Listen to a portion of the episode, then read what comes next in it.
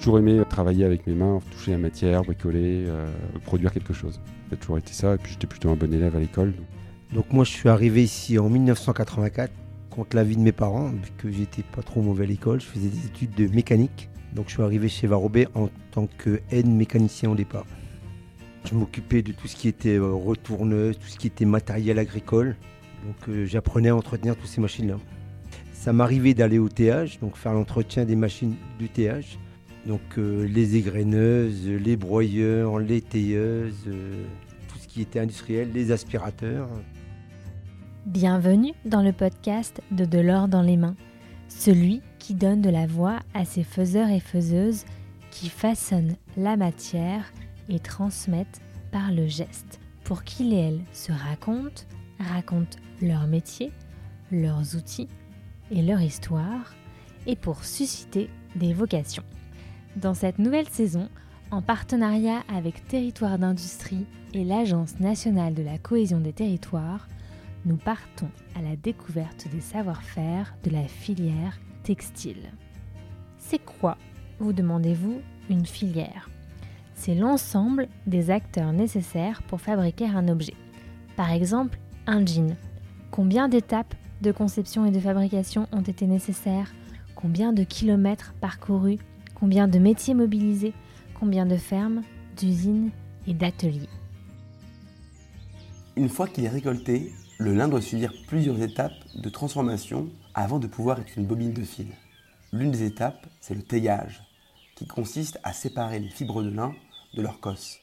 Je m'appelle Henri Gabriel et aujourd'hui, je vous embarque avec moi dans une usine de teillage, l'entreprise Van Robaise, à quelques kilomètres de Dunkerque. Ici, le lin que l'on transforme ne servira pas qu'à fabriquer des vêtements, mais aussi des casques de ski, des planches à voile, des panneaux isolants et même des billets de dollars. Je suis la troisième génération de tailleur de lin.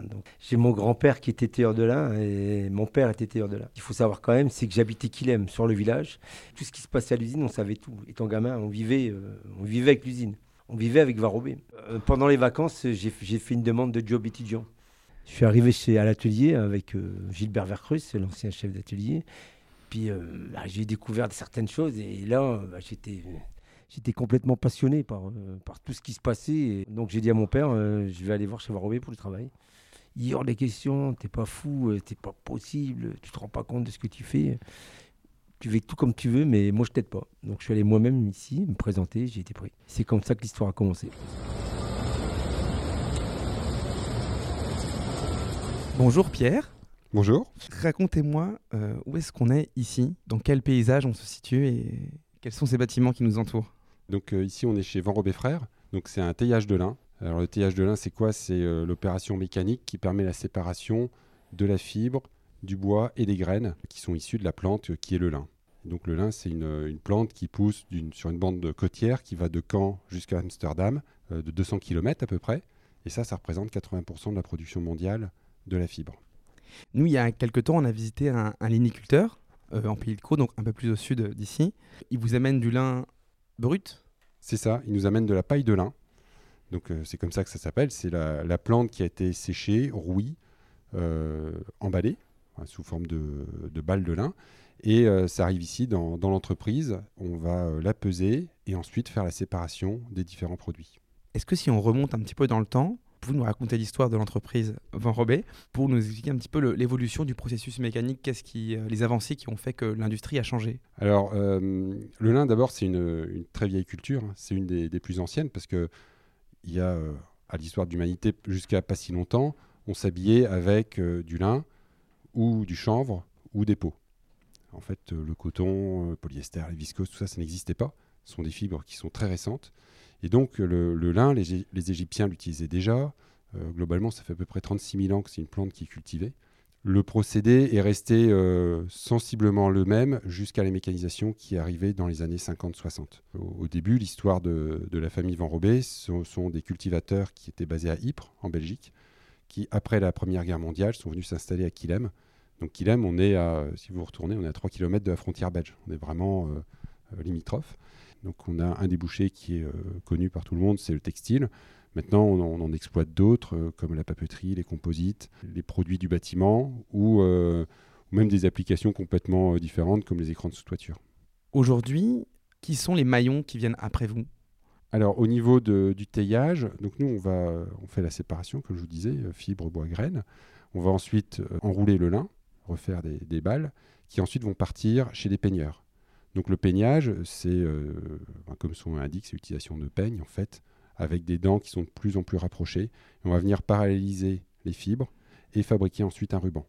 Donc ces fibres sont parallélisées. Ensuite, il y a une main qui vient les prendre des, poignées et euh, les passer dans un, champ d'aiguilles. Et à la fin, on obtient un ruban. La deuxième étape, c'est les tirages, où on va euh, prendre les rubans entre eux, les mélanger et fabriquer une mèche et ensuite, ça va partir en filature. Donc, il y a la troisième étape. Une fois qu'on a fait le fil, on va le blanchir, donc avec des différents procédés, ou le teindre, et ensuite, on va le tisser le confectionner et après c'est l'expédition jusque, jusque dans les magasins. J'ai vu un peu sur votre site qu'il y avait une partie, comme vous disiez, des fibres qui sont longues, qui vont être plutôt exploitées pour le textile. Est-ce qu'on peut parler un peu des autres euh, fibres, euh, les courtes, euh, les cotonnées, la poussière? Donc il y, a plusieurs produits en effet. D'abord sur la partie fibre, on a donc les fibres longues, les fibres courtes qui se détachent au moment du battage. Donc ces fibres courtes, elles ont plusieurs destinations. Soit elles vont être utilisées dans le papier, le papier fin, par exemple le papier Bible, le papier à cigarette ou elles vont être utilisées avec une transformation complémentaire. Donc, euh, chez nous, on appelle ça une carderie. Donc, on va venir euh, préparer les fibres, les nettoyer, les paralléliser. Et elles peuvent partir soit en industrie automobile dans des composites. Donc, typiquement, ça va servir à faire euh, des, renforts pour les portières, les plages arrière, les tableaux de bord. Une autre diversification, c'est de l'envoyer pour faire des mélanges textiles. Donc, on va à ce moment-là cotoniser la fibre ou l'affiner. Euh, cette fibre cotonisée, on va la mettre à la longueur du coton ou de la viscose ou du polyester en fonction des, clients.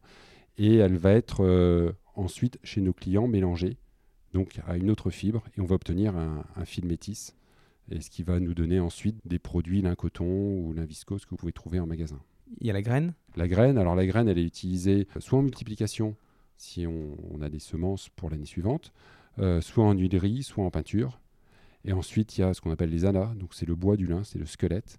Et ce squelette, lui, il va être. Euh, donc les anas, c'est des tout petits bouts de bois.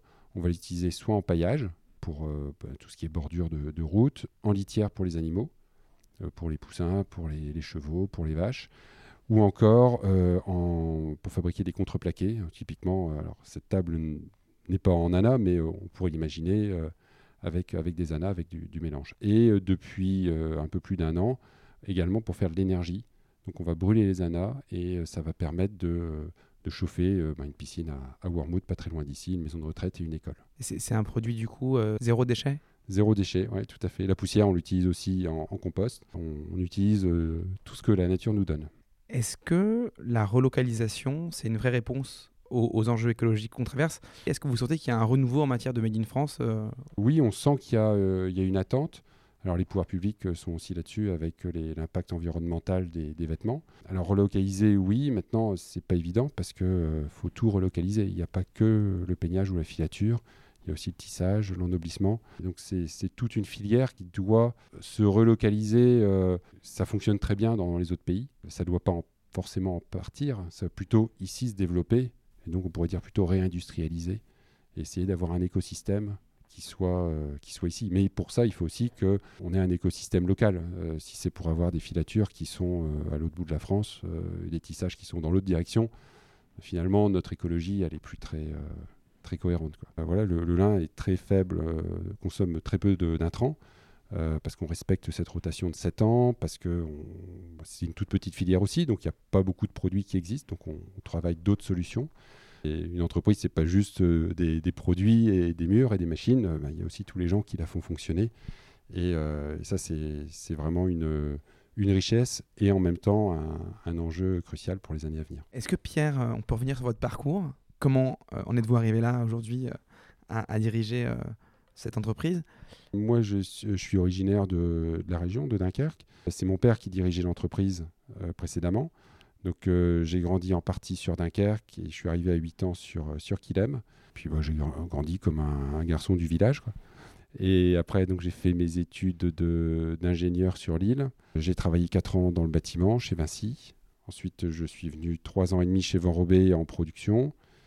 j'ai créé mon entreprise dans la recherche et développement autour des fibres naturelles pendant cinq ans.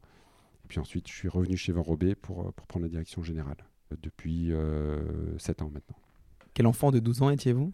Bah, Un enfant qui aime jouer au foot et puis qui, qui, vit au jour le jour, je pense. même si à l'époque, on pouvait le, droit du travail était un peu plus souple. Enfin, moi, j'ai commencé à travailler dans l'usine pour balayer à 11 ans. Et puis, euh, régulièrement, pendant les vacances, je vais donner un coup de main, euh, apprendre un peu. Et puis, euh, bon, c'est quand on habite juste à côté d'une entreprise, on baigne assez vite dans, dans l'ambiance. Donc, voilà, c'est 12 ans, je pense qu'on est un peu insouciant. J'ai toujours aimé travailler avec mes mains. Enfin toucher la matière, bricoler. Euh, voilà, ça a toujours été ça. Et puis j'étais plutôt un bon élève à l'école. Donc euh, voilà. Et puis oui, euh, produire quelque chose. Et du coup, en 40 ans, vous avez fait plusieurs métiers? J'ai pour ainsi dire fait, à part chauffeur, je pense, euh, pas roulé en camion, mais je les ai tous fait. Au-delà de, l'entreprise, du matériau que vous travaillez, qu'est-ce qui vous plaît? Enfin, là, j'ai surtout une grande passion, c'est qu'un jour, je me suis mis à trier les étoupes. Donc, vous savez pas trop ce que c'est. Donc, c'est les fibres courtes qui tombent du, des machines du théâtre qu'on récupère et tous les matins, je trie les étoupes et c'est moi qui sélectionne pour dire bah, celles-là elles vont aller en papeterie, celles-là elles vont aller en affinage, celles-là elles vont, elles vont aller pour l'automobile. Donc euh, voilà, c'est, je touche la fibre, je vis la fibre. Merci beaucoup Gilles. Et voilà, c'est ici que notre épisode s'achève. J'espère que vous ne regarderez plus jamais votre toile de lin du même œil et on se retrouve dans le prochain épisode pour revenir à la toute première étape de production, celle de la culture du lin. Rendez-vous dans les champs. De l'or dans les mains est une association qui a pour mission de sensibiliser la nouvelle génération aux métiers manuels.